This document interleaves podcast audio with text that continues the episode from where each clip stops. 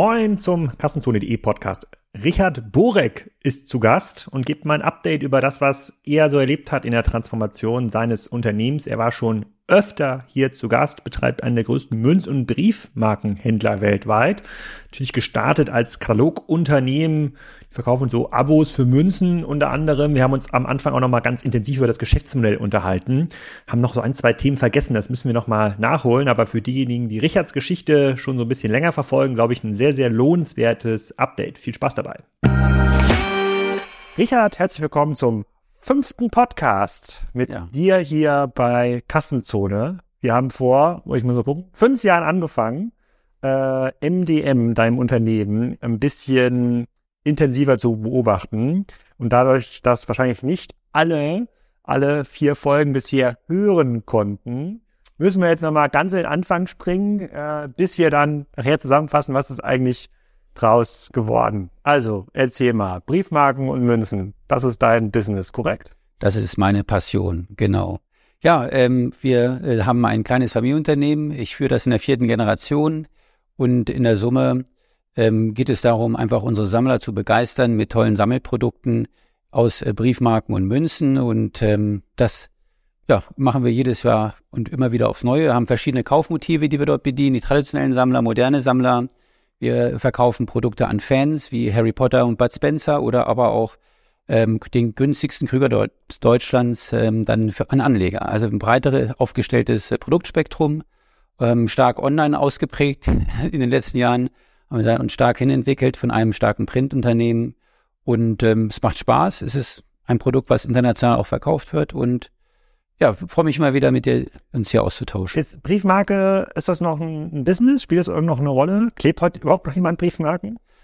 Also das äh, würde ich mal sagen, in der Wahrnehmung geht es immer weiter zurück, aber in den Spezialbereichen ähm, der Philatelie, ähm, ähm, aufgrund dieser Sachwertthematik, der hohen ähm, äh, Inflation, äh, wird auch dort ähm, eine starke Nachfrage gesehen, insbesondere bei so besonderen Briefmarken. Ich will jetzt nicht sagen die Mauritius, ne, die ist natürlich einzigartig, aber bei dem Bayern Einser, die erste deutsche Briefmarke zum Beispiel, sieht man steigende Preise auch. Ja? Ja.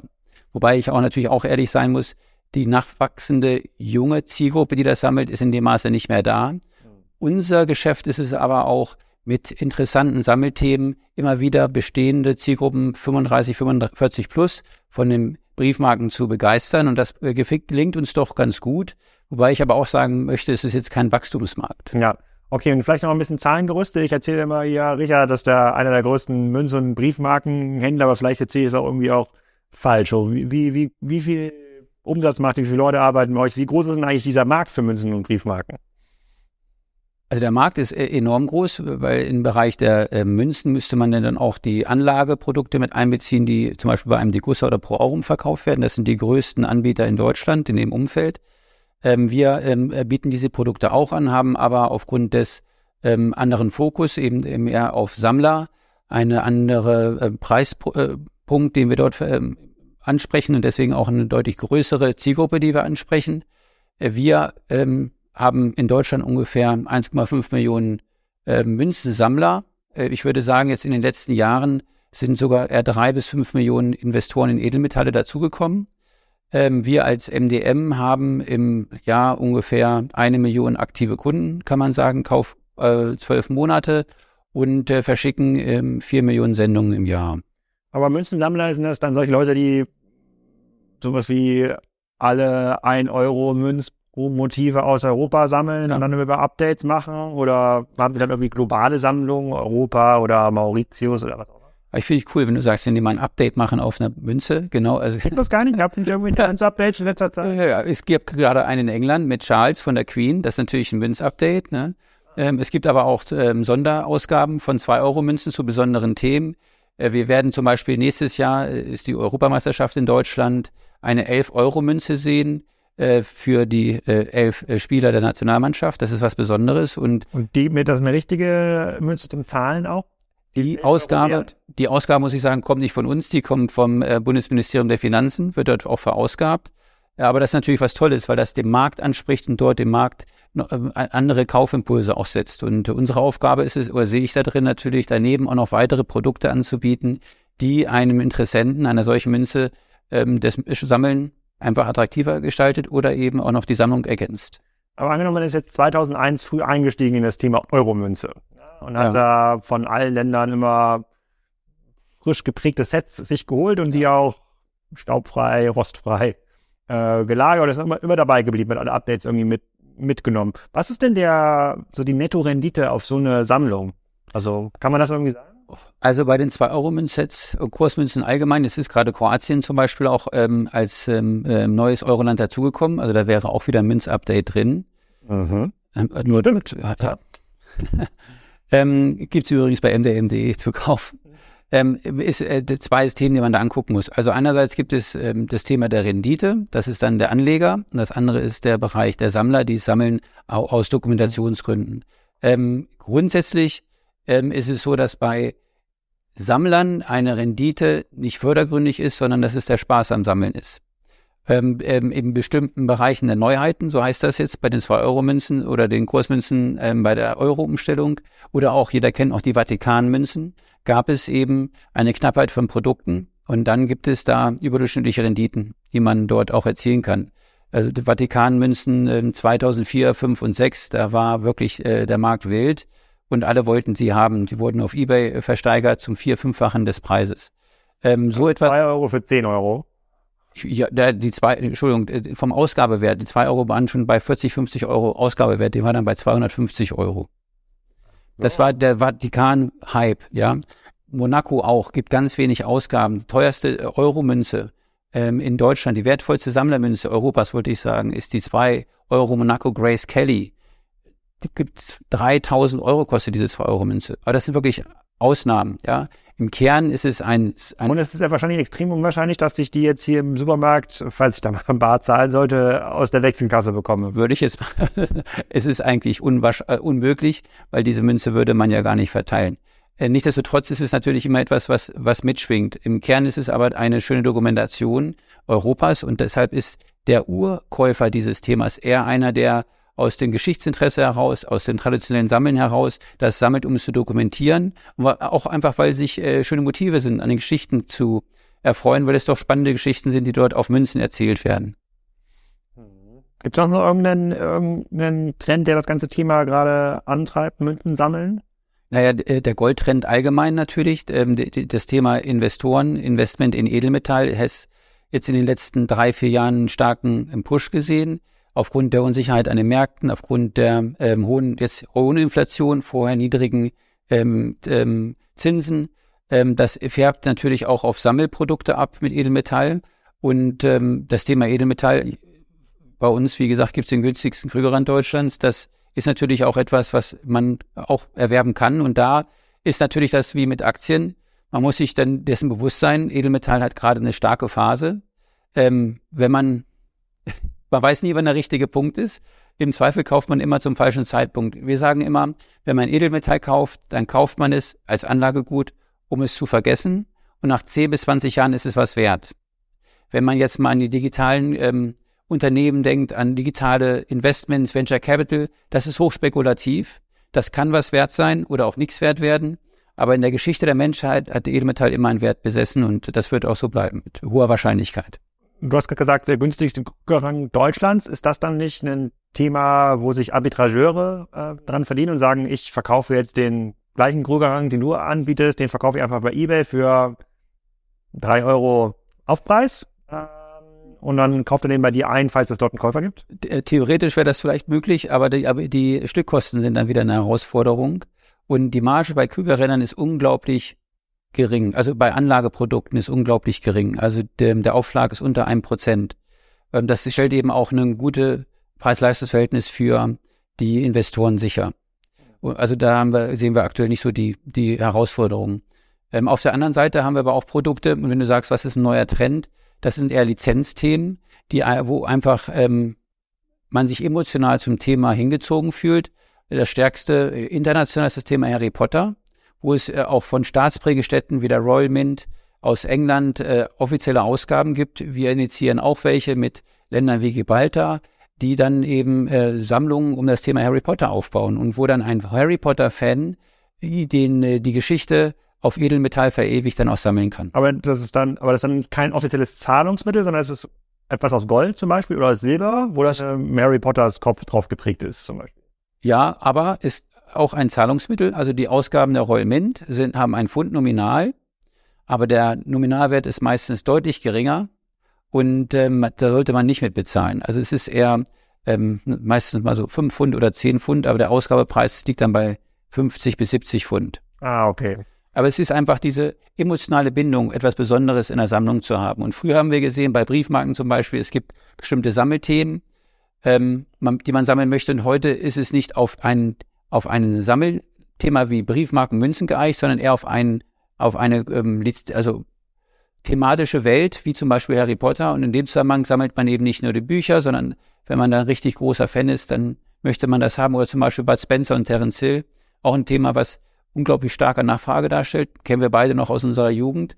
Mhm. Ähm, und fasziniert äh, immer wieder neue Kunden, die äh, Lust dann auch drauf haben, das zu verewigen. Wie lange halten solche Trends? Oder wenn ich, wenn ich jetzt zum Beispiel an Star Wars denke, was ja ein starker Lizenzgeber war für viele, sozusagen für viele Anbieter in den letzten Jahren, dann kommen dann so neue Serien raus oder teilweise zehn neue Serien in der Star Wars ähm, Ecke, wie zum Beispiel The Mandalorian. Ja. Dann müsste es auch die Mando-Münze geben In der Tat, also äh, haben wir die auch im Angebot. Oh, wirklich? ah, das kann, ein Geburtstagsgeschenk für meinen Sohn. Da schaue ich doch gleich mal nach. Oh, ähm, und, ähm, MDE Mando. In dem Zusammenhang ist es aber so, dass wir äh, sehen, dass die Trends deutlich ähm, enger werden und wir natürlich eine andere Art des Abverkaufs da auch mitnehmen müssen. Ne? Und es ist selten, dass Trends sehr langläufig sind. Deshalb hatte ich zum Beispiel Harry Potter angesprochen ähm, oder auch äh, Bud Spencer. Das sind sehr langlaufende Themen. Wir sehen auch Themen wie ähm, die Sendung mit der Maus, ja, das ist auch ein Top-Thema, was länger läuft, weil es einfach immer wieder Impulse gibt, die dort ähm, immer wieder auf eine neue Nachfrage stoßen. Aber wir sind ja in vielen Ländern aktiv. Das sind jetzt ja Bud Spencer, Sendung mit der Maus sind ja so deutsche Themen wahrscheinlich. Gibt es globale Trends? Wahrscheinlich so äh, Lizenz, Lizenzbezug. Ja, also das sind natürlich die aus äh, unserer Branche sind das die Mega-Lizenzen, FIFA und Olympia. Und die werden eben auch weltweit gehandelt. Ähm, das ist, die musst du dann kaufen von FIFA als Lizenzgeber? Genau. Und dann ja. sagst du, ich möchte die Münzen für, ich möchte das Recht in Deutschland haben oder musst du gleich global kaufen? Na, wir haben schon den Anspruch, globaler Partner zu sein, weil wir dann über unsere Vertriebswege das auch global verkaufen können. Wir haben in den meisten äh, Ländern auch dann Vertriebspartner oder vertreiben selber oder Vertriebsgesellschaften, sodass wir dann ein Münzprogramm entwickeln, was den verschiedenen Gegebenheiten der jeweiligen Märkte entspricht. Ähm, und das ist dann unser Anspruch im Beispiel der Lizenz der FIFA. Okay. Kannst du auch verraten, was so eine FIFA-Lizenz kostet? Schon echt teuer. Und wenn man sich jetzt überlegt. Aber reden wir da schon von achtstellig Kosten? Achtstellig sind wir noch nicht ganz. Okay. Aber für uns, äh, man muss ja immer sehen, äh, was ist das äh, Volumen und was ist unser Deckungsbeitrag. Und wir verkaufen ja keine T-Shirts mit einem Markup von, weiß ich nicht, was haben T-Shirts Markup? 1000 Prozent? Ja, das, nicht, das nicht. aber 500 oder so, ne? Also manche schon, aber vielleicht nicht die. Ähm, das heißt, unsere Markups sind natürlich ganz andere. Dadurch haben wir ähm, andere Lizenzen, aber andere äh, Kalkulationsbestrebungen. Wir haben auch ähm, andere Verwaltungsaufwände, weil wir eben auch Münzen entwickeln. Das heißt, wir müssen mit den jeweiligen Ländern, mit den Finanzministerien meistens dann die Themen organisieren ähm, für die FIFA, aber das machen wir natürlich gerne. Ähm, und da, ähm, ja, haben wir dann die Möglichkeit, die verschiedenen Märkte in verschiedenen Kollektionen zu platzieren. Das Risiko ist da, wenn wir, wenn wir uns angucken, was für Entwicklungen manchmal politischer Natur stattfinden, kann man die nicht absehen. Und ähm, das ist äh, für so weltweite Lizenzen in hohen, ähm, das heißt Minimum Garanties, die man zahlen muss, dann schon äh, ein Risiko, was man manchmal eingeht. Okay, bevor wir auf das Thema so Vertriebswege und, äh, und Transformation eingehen, also auf die Themen der letzten Ich sehe, du hast großes Interesse an Münzen, Alex. Das hätte man mal vorher, habe ich mir gar nicht so aufgefallen in den letzten. Ja, vielleicht nicht an der Münze selber, mich interessiert immer das Geschäftsmodell. Ja. Ich hatte bei Partys dann früher interessiert, wie wird das Event gemacht und jetzt nicht das Feiern. Äh, aber bleiben wir mal ganz kurz bei äh, sozusagen bei den ähm, großen Trends, die euch, äh, die euch beeinflussen, bevor wir auf die Transformation ähm, von, von deinem Unternehmen ähm, gehen. Ähm, wir hatten als wir Let das letzte Update gemacht haben, das haben wir direkt vor Corona, vor Start Corona äh, gemacht. Und dann jetzt sind wir zwei Jahre weiter. Drei. Drei. Drei. Ja, krass. Drei Jahre, drei Jahre, drei Jahre weiter. Wie hat Corona diese Branche beeinflusst? Also Leute saßen zu Hause, haben ihre Münzalben vorgeholt. Ja, also wir hatten auf jeden Fall einen starken Start ins Jahr ähm, 2022, so nach äh, Afterburner. Wir, also bei uns ist äh, normalerweise Q1 ein sehr wichtiger, starker Zeitpunkt. Q2 war ähm, stärker als erwartet und äh, da wir ja Sammlungen verkaufen, das heißt, das ist, man kann jederzeit äh, die Sammlung beenden, aber man sammelt dann immer für den Sammlungsumfang. Ähm, hat man jetzt nicht so einen Peak wie beim Katalogversender gesehen oder so wie Zalando, wo dann der Peak hochgeht, weil auf einmal alle was kaufen, sondern wir bauen das über eine Zeit ja auf. Und ähm, das war im Q2 schon zu sehen. Ähm, gleichzeitig war natürlich, muss man gucken, in, in einem höheren Preisklassen eine Kaufzurückhaltung zu sehen, weil Unsicherheit herrschte. Ähm, über die Zeit wich die Unsicherheit, also der, die Käufer, äh, andersrum, die Unsicherheit blieb da, aber äh, der Grund, eine, es wurde hochpreisigere Produkte wurden auch gekauft. Ähm, es veränderte sich aber auch das Userverhalten. Also es war ähm, am Anfang in 2020 stark im Print, aber weiterhin noch wachsend in Online. Äh, das heißt, Print heißt Relevanz in Medien wie der RTV oder der Prisma in Tageszeitungen. 2021 sahen wir dann weiterhin einen relativ stabilen Trend äh, in den Wachstumslinien, wie man das gesehen hatte, aber das kann man ja auch bei allen anderen in den Medien entnehmen.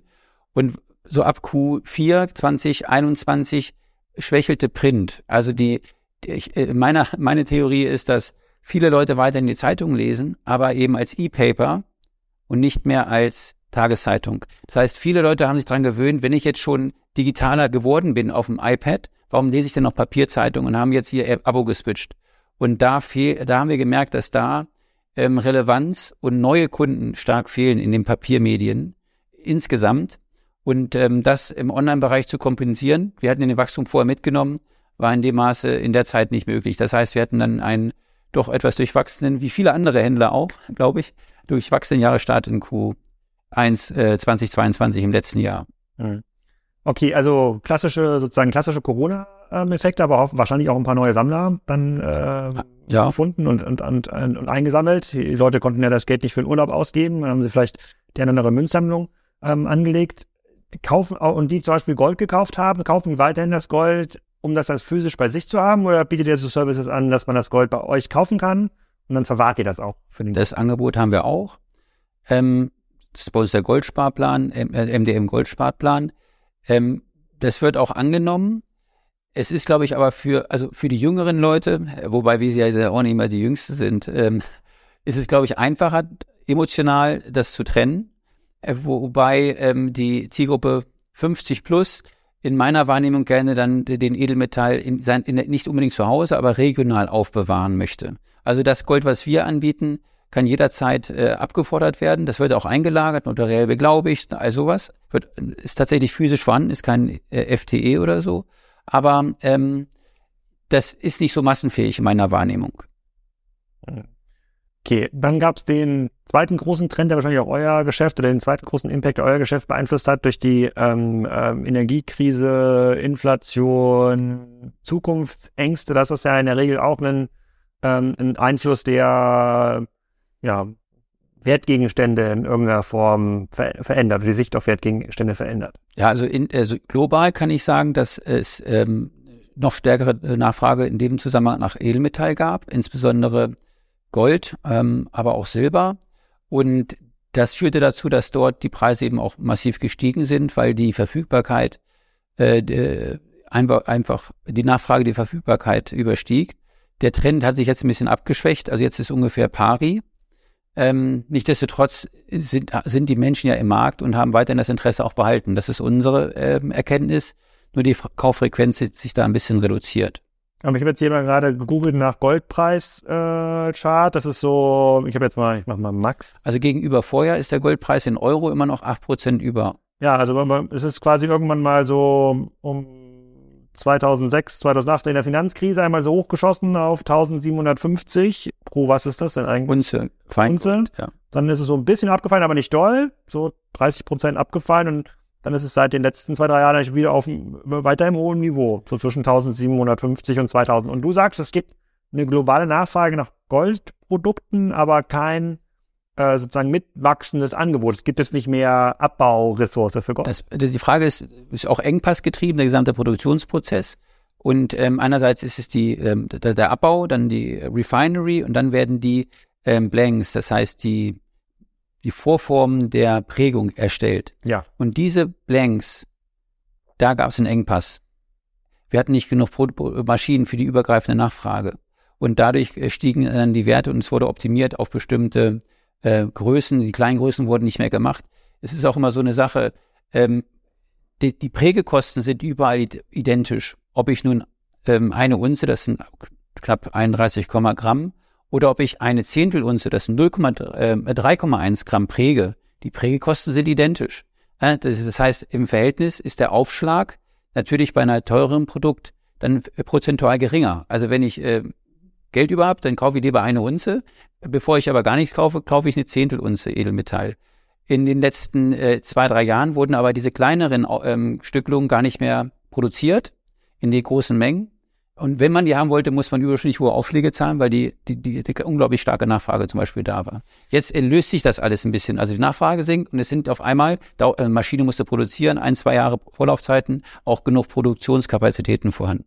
Ah, okay. Und lohnt sich das für euch dort vertikal integriert zu sein, also irgendwo eine Goldmine zu betreiben, so eine Prägestätte zu äh, betreiben, wo es dann halt nur die MDM äh, Unze gibt? Also ich habe einen Geschäftspartner. MDM Unze. Das ist auch ein guter Begriff. Müssen wir gleich mal äh, sichern. Äh, wir äh, wir ähm, Gesprächspartner äh, machen. Einige größere Firmen haben das gemacht. Ein Geschäftspartner von mir. Ähm, also wir, wir haben da eine andere Philosophie. Ähm, wir sind eben im, kreativ in der Produktentwicklung. Wir haben immer wieder neue Produktdesigns. Ähm, Lizenzen, Innovationen. Wir wollen durch unsere Produkte emotional unsere Kunden ansprechen. Von daher haben wir uns diesen Weg erstmal nicht offen gegenüber gezeigt. Und jetzt äh, hinterher ist man immer schlauer. Ne? Ähm, und vielleicht ist es eine Idee, das jetzt mal als Thema zu parken und zu gucken, wie sich das, äh, dieses Thema entwickelt. Und ähm, auf jeden Fall haben wir da eine Watchlist und da sind wir jetzt schon etwas anders und reflektierender unterwegs. Aber wir haben die Entscheidung getroffen, das nicht zu tun. Okay, du sprichst aber von Edelmetallen, aber am Ende des Tages geht es doch um 90 Prozent der Fälle geht es auch um Gold, oder? Bei unseren äh, Produkten. Oder ja, generell, wenn die Leute irgendwie Geld anlegen in Edelmetallen, was ist Also es gibt verschiedene Märkte. Silber vielleicht noch irgendwie relevant, aber ist irgendwas anderes relevant? Nein, äh, im Kern geht es um Gold und Silber. Äh, Gold ist mehrwertsteuerbefreit, Silber ist mehrwertsteuerpflichtig. Ähm, Silber bringt, ja. ja, das wurde äh, durch den Gesetzgeber zum Jahreswechsel äh, so festgelegt. Ähm, das war vorher ein bisschen anders. In, in den USA ist Silber dennoch st stark in der Nachfrage, obwohl es steuerlich auch dort nicht begünstigt ist. Es ist halt so verschiedene Trends. Man kriegt einfach für Silber viel mehr Haptik fürs Geld. Ja, so eine eine Kilo Silber, das ist schon geil, ne? Bei Gold kostet das so 60.000 Euro. Das kann sich nicht jeder leisten. ein Kilo Silber? Das kostet, äh, muss ich gerade hochrechnen, 20 mal, wenn ich im Kopf, äh, vielleicht 1000, 1500, 1200 irgendwie muss, äh, ja, also das heißt, da ist schon aber ein Kilo, das sieht, und dann kann, wenn man da was reinprägt, das sieht echt geil aus, wenn du das mal in der Hand hast. Ja, die, die Geschichte, die diese Prägung erzählt. Und ähm, ja, das sind so die, das diese Emotionen, die darüber kommen. Oder auch historische Münzen. Lassen sich das Leute auch personalisieren? Sozusagen Richards erster Silberkilo oder so? Wir hatten, mal die Idee, in, der, in unserem Backlog steht das als Idee mit drin, aber ah. man muss ja den Themen widmen, die dann vielleicht einfacher und schneller umzusetzen sind. Okay, dann nochmal kurz den Blick auf Vertriebszüge. Du hast gesagt, ähm, dass Print in Q4 2021 schon stark nachgelassen haben. Jetzt sind wir hier in der Stadt, die gestern die Entscheidung von RTL mitgeteilt bekommen hat, äh, ein Großteil der Printerzeugnisse, die stolz aufgebaut worden sind in den letzten 30 Jahren, zu schreddern, äh, weil Print nicht mehr funktioniert, auch nicht mehr als Werbeträger funktioniert, sonst gibt es ja genug Einnahmen, wenn ich jetzt deinen Ausführungen so folge, auch wenn das, wenn ihr jetzt vielleicht nicht in der Geo und Essen und Trinken geworben habt, kannst du das schon nachvollziehen, was RTL da macht, korrekt? Ja.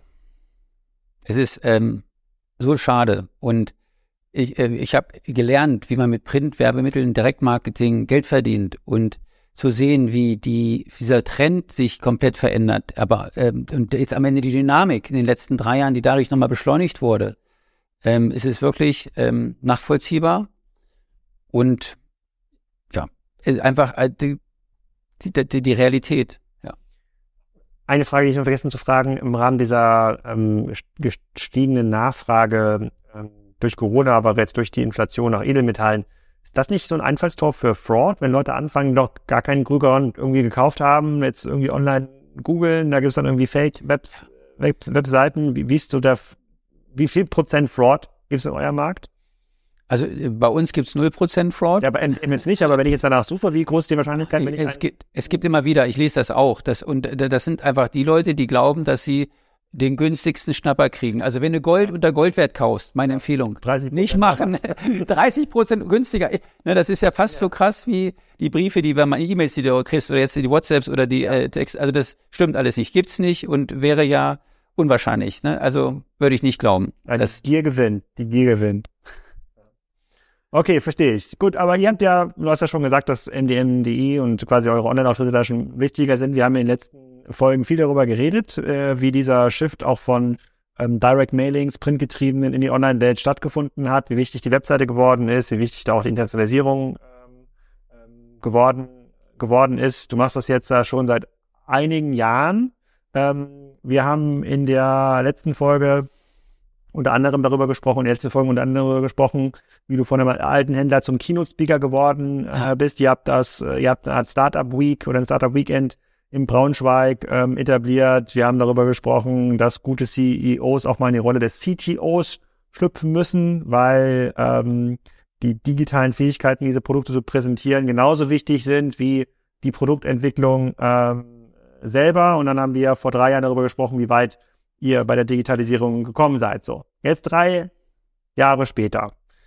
Wie weit seid ihr wirklich? Ach, also äh, es ist schon eine große Herausforderung, ähm, so ein solches, wenn wir es über IT-Systeme erstmal als solches sehen, ähm, nach und nach auseinanderzunehmen und aufzubauen. Und in, in einer solch stark sich wandelnden Welt, um, um dann auch zu gucken, äh, mit, mit den IT-Ressourcen und den Kapazitäten am Ende dem Geld, äh, wie, wie, wie man die Projekte da aufstellt. Also ähm, ich glaube, man wünscht sich, man wäre immer weiter, als man ist.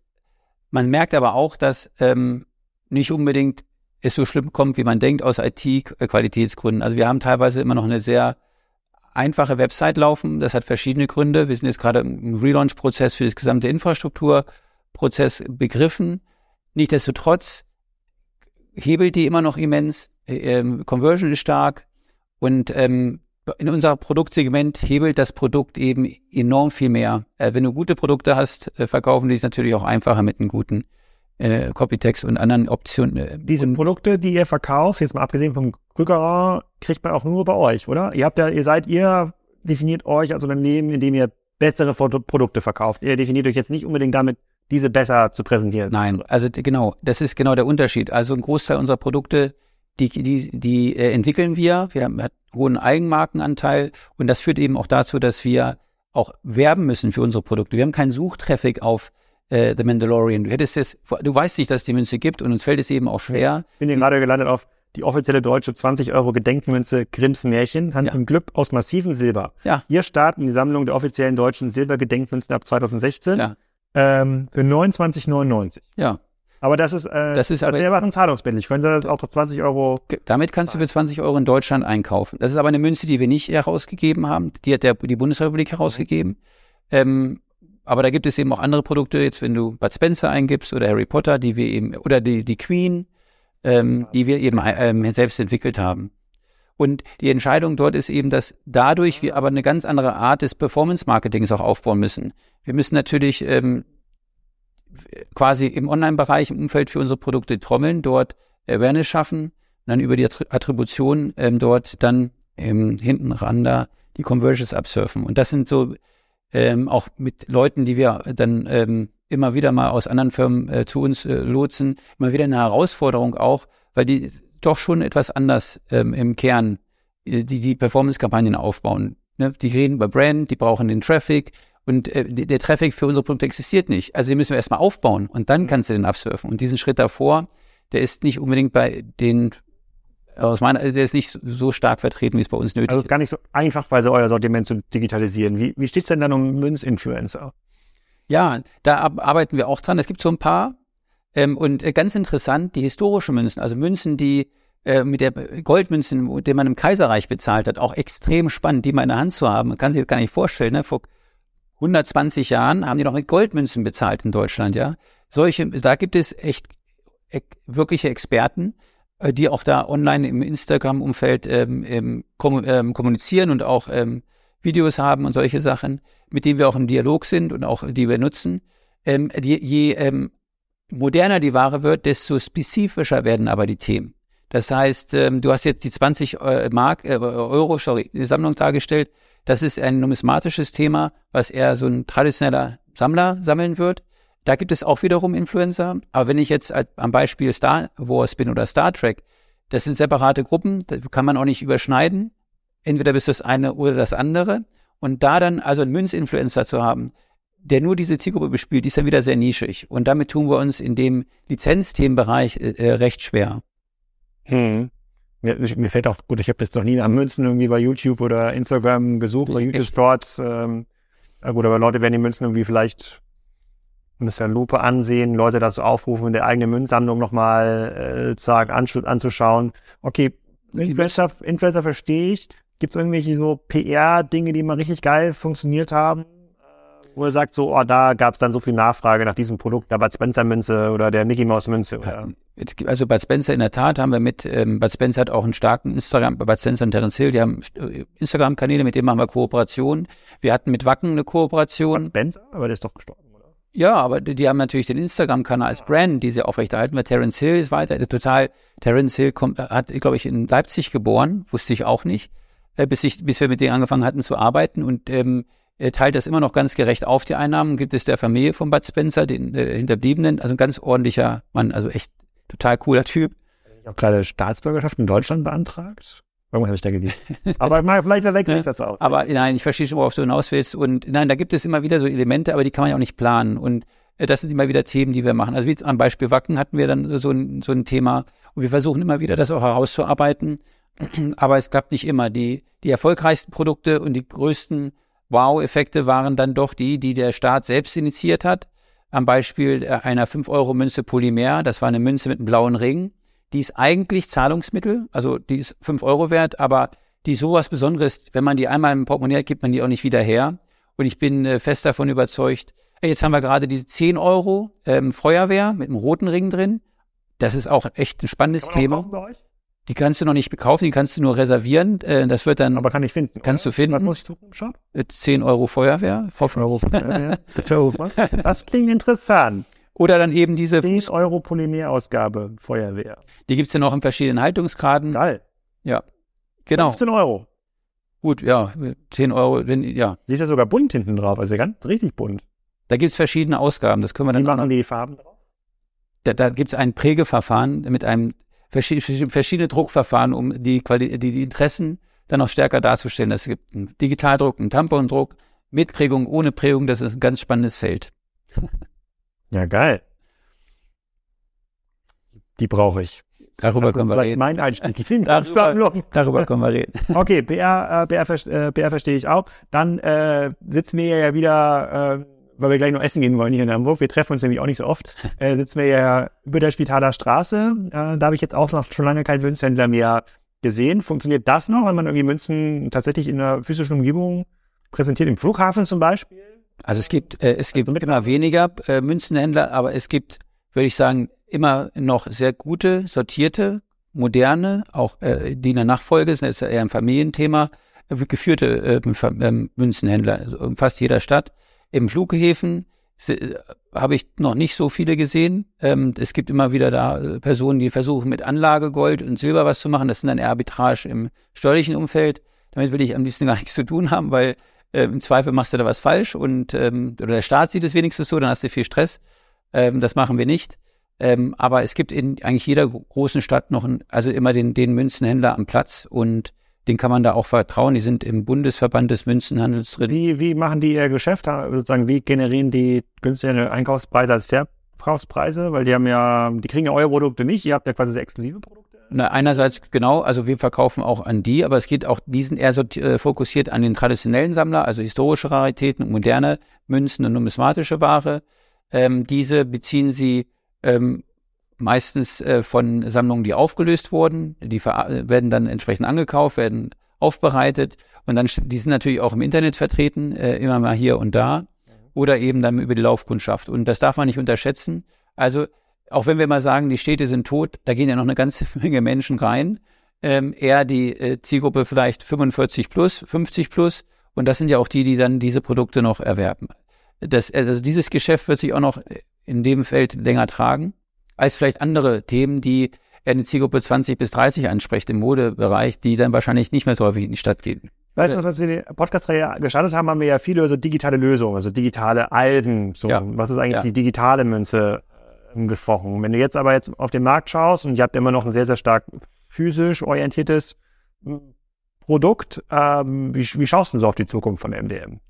Das, also die aktuellen Entwicklungen und das Thema Edelmetall, die Sicher Unsicherheit er wird, äh, zeigt erstmal, dass ähm, der Edelmetallcharakter den Menschen Stabilität gibt und gegeben hat in der Vergangenheit und sehr wahrscheinlich auch für die Zukunft geben wird.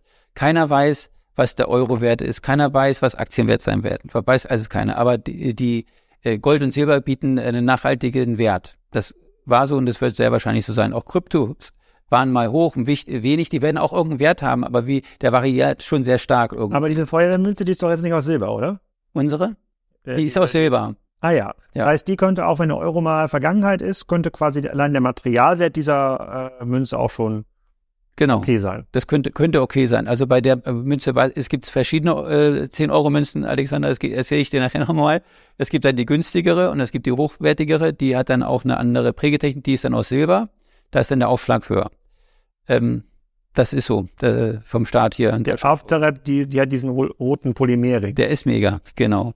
Aber nein, ich glaube, also natürlich, natürlich mache ich mir auch Gedanken, wie geht's äh, zukünftig weiter und äh, wir haben verschiedene Themen ähm, in Vorbereitung, auch das umzusetzen, aber wir müssen auch sehen, ähm, diese Corona-Phase und ähm, die, diese Ups und Downs, die man miterlebt hat, das ist erstmal wichtig, dass man das wieder ins Fokus setzt und das erstmal wieder äh, in die Bahn lenkt, wie man sich das vorstellt.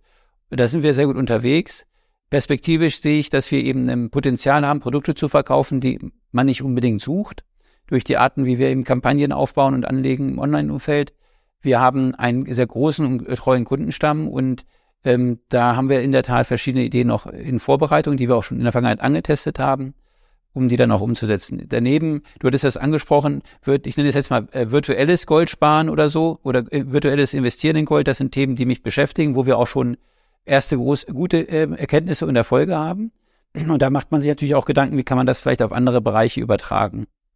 Wie viel Prozent deines Teams arbeiten an dieser digitalen Experience? Äh, Website, Bestellprozesse, digitaler Goldresort?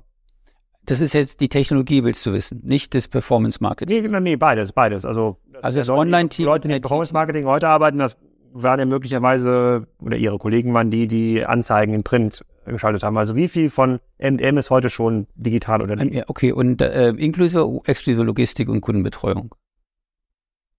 Also machen wir es so die Hälfte ist ungefähr, also zwei Drittel ist Logistik, äh, die Hälfte ist Logistik und Kundenbetreuung. Und die, von der anderen Hälfte ist es mindestens die Hälfte. Die sich um digitale Kanäle kümmern. Ja. Der Rest ist dann Qualitätsmanagement, Produktentwicklung, äh, Finance, Admin. Genau. Oh, vielleicht, genau. Also schon eine Menge.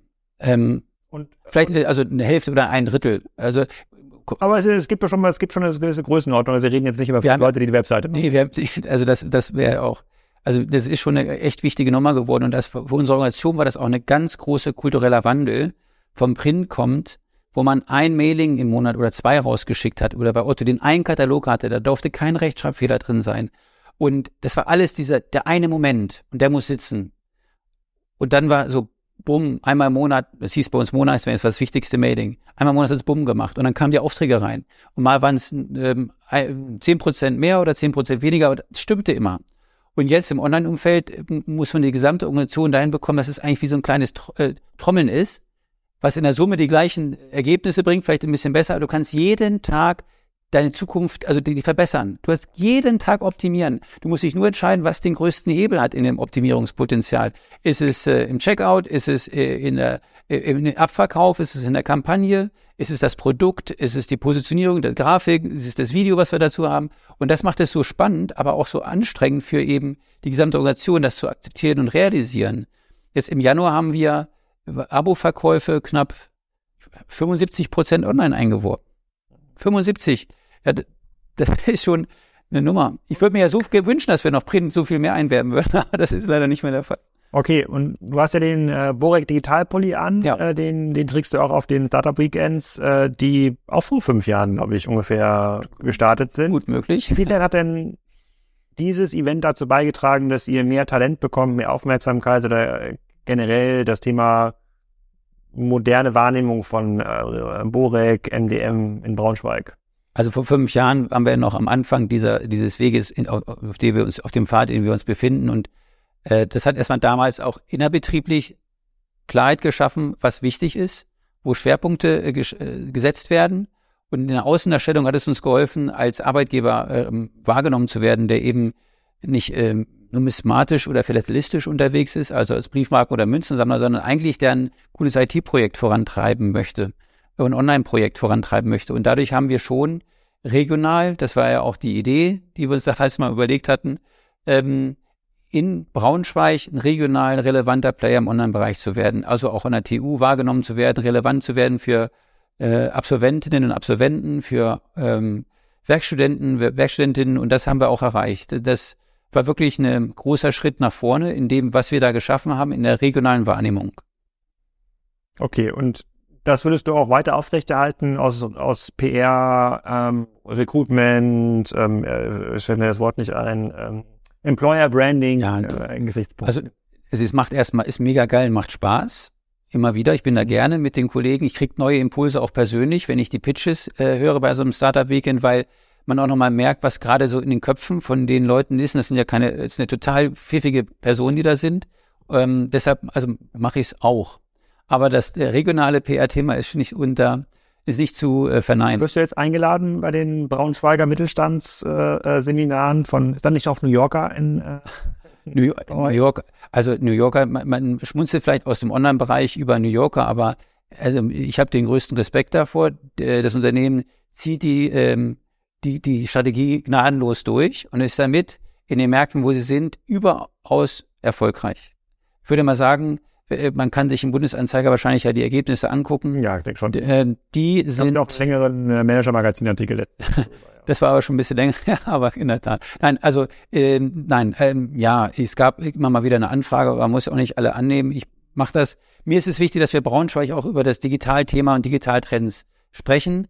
Ähm, ich habe auch immer wieder so ein kleine Austauschrunden, wo ich das gerne auch teile, mein Wissen und meine Erfahrungen vor allem. Und ähm, davon stehe auch gerne für Gespräche zur Verfügung. Das wissen die Kolle- meine Kollegen in Braunschweig und Ja. Ja. ja. Es gibt im Bundesanzeiger, es gibt natürlich New Yorker dritte Verwaltungsgehen. na gut, vielleicht das ist kein Dritte Retail GmbH in Braunschweig, erste Retail GmbH. Ich kenne mich Machen die schon ganz smart wahrscheinlich, um das äh, nicht 100% öffnen. Nein, es steht in irgendeiner Zeitung drin. Also Ich weiß jetzt sowas nicht. Also es wurde, also auf jeden Fall haben die eine ganz, also im Verhältnis zu allen anderen Modeanbietern, die stationär sind, hat New York, glaube ich, das letzte Jahr ganz gut abgeschlossen. Ja. Apropos stationär, ich äh, bei meinem Parkhaus äh, schließt bald. Wenn wir noch essen gehen, müssen wir schnell noch das Auto befreien, Ja. wir äh, wegkommen. Daher sozusagen die ähm, letzte Frage zu 2023. Also ihr verarbeitet jetzt relativ viel, ihr müsst jetzt quasi diese beiden ähm, oder diese ja, drei Spezialjahre sozusagen eigentlich wieder ein Stückchen ähm, normalisieren. Gibt es aber irgendeinen Effekt dieses Jahr, wo du sagst, so, ah, das wird richtig cool für euren Markt? Ich meine, WM ist jetzt vorbei, ähm, ist Olympia jetzt auch erst nächstes Jahr. Gibt es irgendwas, wo du sagst, so, das wird 2023 für MDM prägen? Also es wird mega prägend sein, weil wir haben ein neues äh, Modell ähm, der Organisationsentwicklung, innerhalb der Organisationsentwicklung entwickelt, neues Modell der Zusammenarbeit. Wir haben ähm, ähm, Zielgruppenteams, die Hierarchie über, unabhängig äh, aktiv am Markt arbeiten, äh, wie ähm, Business Units wie Profit Center und äh, strategische Business Units und die dort in meiner Welt noch, also mit einer End-zu-End-Verantwortung, noch klarer Produkte entwickeln können, am Markt etablieren können. Und das wird uns erstmal aus der Sicht heraus enorm äh, Performance nochmal bringen, Transparenz bringen und nochmal ganz viel neues Wissen schaffen. Also da bin ich ganz stolz auf die gesamte Organisation, dass sie das mit mir gemeinsam gemacht haben. Das war eine große Veränderung. Ähm, da äh, glaube ich, da haben wir äh, sowieso noch sehr viele spannende Innovationen, die da äh, kommen, weil ich glaube sehr stark an die K äh, Innovation aus der Herden, aus der Gemeinschaft, weil in der Summe kann man da die beste Entscheidung treffen. Auf einen immer hochzugucken, zu sagen, der hat die beste Entscheidung. Ich glaube, dafür ist die Welt zu komplex. Und wir haben ähm, Ob da Steve Jobs zustimmen würde? ja gut, das ist, das sind die Besonderheiten eines Marktes. Der verkauft ein Produkt. Wir, äh, wir haben, also wir sind keine Ein-Produkt-Company. Wir haben 180 Sammelgebiete. Da, da kann ich nicht, oder wer auch immer die geilste Idee für die Sammelgebiete haben, da muss man die Experten dran lassen. Und da ist auch jeder Kunde anders. Äh, da, diese Differenzierung, der, der, der haben wir uns eröffnet. Und ich muss dir sagen, der Steve Jobs oder auch ein Elon Musk hat da vielleicht eine ein bisschen andere Wahrnehmung, die auch nicht unerfolgreich alle sind. Aber ne, er macht jetzt nicht 2000 Autos. Also irgendwann musst du eben sehen, wie baut man die Verantwortung auf das Geschäftsmodell aus Sicht der äh, Organisationsstruktur. Und natürlich, Impulse müssen da sein, Austausch muss da sein, Kreativität muss gefördert werden, ähm, Freiheit für Tests muss da sein und gleichzeitig muss man Kon äh, Ergebnisse sehen und Maßnahmen ableiten. Wie oft musst du für dieses neue Organisationsmodell ins Büro kommen in Braunschweig? Mein Ziel ist ja Hängematte. Ne? Das ist ja eindeutig, im Sommer in die Hängematte zu gehen. Okay, das ist das Ziel, das ist Status Quo? Ach, ich muss sagen, ich habe ein tolles Management-Team ähm, dort, was das äh, jetzt führt. Ähm, wir tauschen uns dafür für die aktuelle Betre fürs aktuelle Betreiben des Themas maximal ähm, einen Tag aus und ich muss noch nicht mal, also gesamt, also 20 Prozent in der Woche muss auch nicht für dafür in die Firma kommen. Das geht natürlich. Wir sind ja eine Remote First Company. Bei uns ist ja zweite Traveler-Settler-Modell Standard äh, und von daher muss ich nicht da sein. Ähm, was es aber bedingt, ist natürlich auch, dass man nicht am Status quo festhält, sondern das als lebenden Organismus äh, sieht und daran immer wieder weiterarbeitet. Das kostet dann doch schon mehr Zeit, da würde ich auch nochmal einen Tag rein investieren. Also das Thema Organisationsentwicklung als Schlüssel für nachhaltigen Erfolg. Das ist so ein bisschen meine neue Devise, die ich habe. Pro äh, produktseitig, also eindeutig die Europameisterschaft 2024 in Deutschland. Ne, da, da werden wir hier äh, ein kleines Sommermärchen haben. Ich bin überzeugt, dass wir eine super Nationalmannschaft haben werden. Und wenn sie nicht gut spielt, haben wir echt tolle Teams, die hier äh, in Deutschland äh, das Beste vom Besten in Europa. Dann kommt halt die Trauermünzenauflage. Und dann natürlich die Feuerwehr. Also das Feuerwehrthema ist echt ein Hot Topic. Ähm, da freuen wir uns, dass wir das haben. Wann kommen die raus? Ähm, Im April, glaube ich. Ja. Also das jetzt schon reservieren. Du, äh, Christi, auf jeden Fall schon reserviert. Also 15 Euro für die 10 Euro Normalmünze. Was kostet die Silberversion? Ich glaube, da waren wir bei 40, 45. Muss ich nochmal gucken. Was wäre der Materialpreis? Der, bei der Silber, glaube ich, ist es äh, 18 Euro. Was? Wie geschenkt. Ja. Äh, es, es sind äh, kleine Geschenke, also am Ende ist Sammeln kleine Geschenke, die man sich selber macht. Ah, die Feuermünze ist schon ganz geil. Das bin ich jetzt ein bisschen hibbelig geworden. Äh, schauen wir gleich, was ich hier reparieren kann. Klären wir gleich. Richard, vielen Dank. Danke, Alex. Das war's. Nächste Woche geht's weiter mit eurer Lieblings-Outdoor-Marke Mammut. Der Heiko Schäfer war zu Gast und äh, da war ich schon während des Podcasts kurz davor, mir mehrere Jacken zu kaufen aus dem Mammut-Store. Tschüss, tschüss Wochenende.